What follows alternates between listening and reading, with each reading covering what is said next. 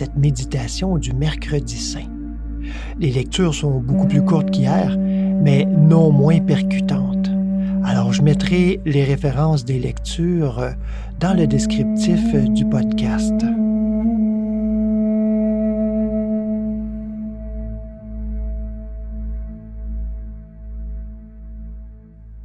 Aujourd'hui, le récit que nous allons euh, explorer ensemble, dans Matthieu et Marc, on l'intitule L'onction à Béthanie.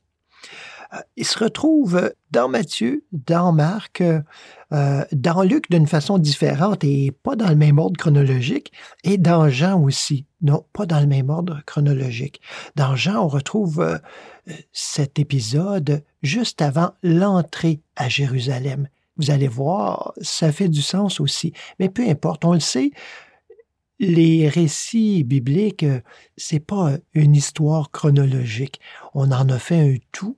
Il y a eu un collage euh, à un certain moment afin qu'on puisse profiter des enseignements tout en ayant l'impression d'entrer dans un récit euh, qui se suit. Alors, euh, moi aujourd'hui, le récit qui m'a beaucoup interpellé, c'est celui de Luc, qui est hors euh, chronologie, mais qui en fait euh, est, le même ou à peu près que dans les autres évangiles. On le retrouve euh, dans Luc au chapitre 7, il débute au verset 36. Alors je vous le partage, puis ensuite on regarde ça. Un des pharisiens l'invita à manger avec lui. Il entra donc chez le pharisien et s'installa à table. Or, une femme, une pécheresse de la ville, sut qu'il était à table chez le pharisien. Elle apporta un flacon d'albâtre plein d'un parfum et se tint derrière lui à ses pieds. Elle pleurait et se mit à mouiller de ses larmes les pieds de Yeshua. Elle les essuyait avec ses cheveux, les embrassait et répandait sur eux du parfum. En voyant cela, le pharisien qui l'avait invité se dit Si cet homme était prophète, il saurait qui est la femme qui le touche et ce qu'elle est, une pécheresse. Yeshua lui dit Simon, j'ai quelque chose à te dire. Maître, parle, répondit-il. Et il lui dit Un créancier avait deux débiteurs. L'un devait cinq cents deniers et l'autre cinquante. Comme il n'avait pas de quoi le rembourser, il leur fit grâce à tous les deux. Lequel des deux l'aimera le plus? Simon répondit Je suppose que c'est celui à qui il a fait grâce de la plus grosse somme.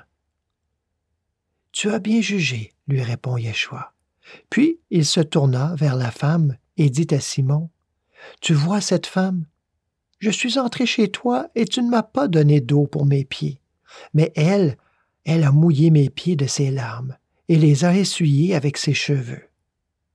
Tu ne m'as pas donné de baiser, mais elle, depuis que je suis entré, elle n'a pas cessé de m'embrasser les pieds. Tu n'as pas répandu d'huile sur ma tête, mais elle, elle a répandu du parfum sur mes pieds. C'est pourquoi je te le dis, ses nombreux péchés sont pardonnés, puisqu'elle a beaucoup aimé, mais celui à qui l'on pardonne peu aime peu. Et il dit à la femme, Tes péchés sont pardonnés. Ceux qui étaient à table avec lui commencèrent à se dire, Qui est-il celui-ci qui va jusqu'à pardonner les péchés? Mais il dit à la femme, Ta foi t'a sauvée. Va en paix. Et dans les autres récits, on ajoute euh, un de ses disciples, Judas Iscariote, celui qui allait le livrer dit alors Pourquoi n'a-t-on pas vendu ce parfum trois cents deniers pour les donner aux pauvres? Il disait cela non pas parce qu'il avait le souci des pauvres, mais parce qu'il était voleur, et que, tenant la bourse, il prenait ce qu'on y mettait. Mais Yeshua dit Laisse-la garder cela pour le jour de mon ensevelissement. Les pauvres, en effet, vous les avez toujours avec vous, mais moi, vous ne m'avez pas toujours. Je vous propose donc euh, de tout de suite commencer avec la méditation. Alors, je vais guider Pour un certain temps, ensuite, nous allons prendre un moment de silence. Alors tout de suite, prenons une bonne position, le dos bien allongé dans sa courbure naturelle, bien détendu, tant le corps que le mental, que le côté émotif. Tout cela, on relâche, relâche complètement, on s'abandonne à cette simple présence. Alors on le voit dans ce récit, cette femme qui représente notre âme, qui arrive, s'approche du Maître, s'approche du Christ. C'est notre âme qui s'approche du Christ intérieur et qui se met tout naturellement à verser des larmes. Peut-être quelques larmes de repentance, c'est-à-dire de reconnaissance de l'erreur dans laquelle on s'est laissé prendre. Mais rapidement, ce ne sont pas des larmes d'affliction, mais ce sont des larmes de joie, des larmes comme on verse quand on revient à la maison, cette joie de revenir à la maison, de retrouver cette chaleur, cette beauté, cette bonté, cette sécurité. Dans cette reconnaissance, nous n'avons qu'une envie, c'est d'ouvrir ce flacon de nord. Dans le récit, le nord, c'est quelque chose de très euh, précieux qui vient de loin. On dit même euh, qu'Adam en avait ramené du paradis. Le nord représente notre foi, ou même encore euh, par euh, sa qualité précieuse, tout ce que j'ai, ou encore mieux tout ce que je suis. Ce nord est versé sur la tête de, Yeshua, qui représente ici bien évidemment le Christ, et cela indique que nous reconnaissons et acceptons ce Christ intérieur comme roi, comme souverain de notre existence. Ensuite, ce nord est versé sur les pieds. Les pieds euh, représentent le service, cette mise au service. Nous allons le voir demain avec euh, le récit euh, de la scène. On ne se met pas au service de n'importe quoi, on se met au service de l'essentiel, c'est-à-dire de ce qui gouverne en nous.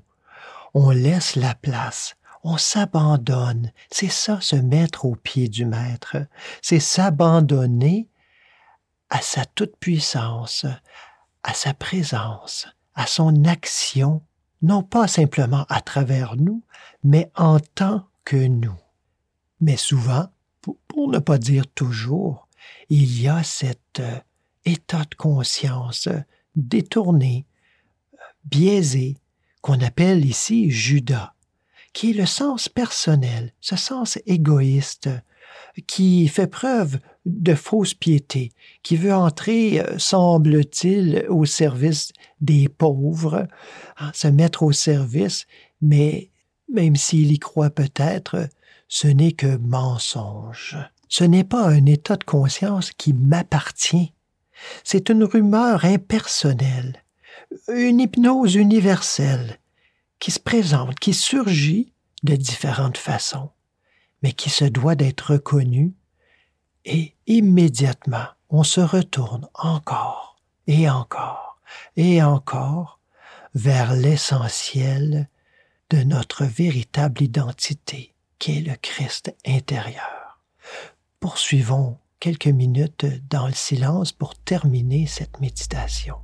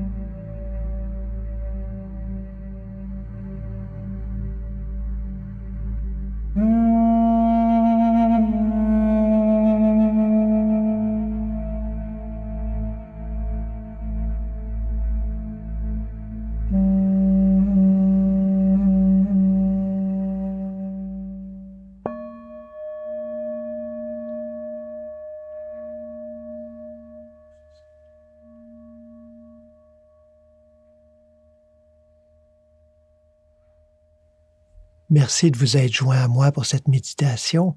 Alors, bonne lecture aujourd'hui et on se revoit demain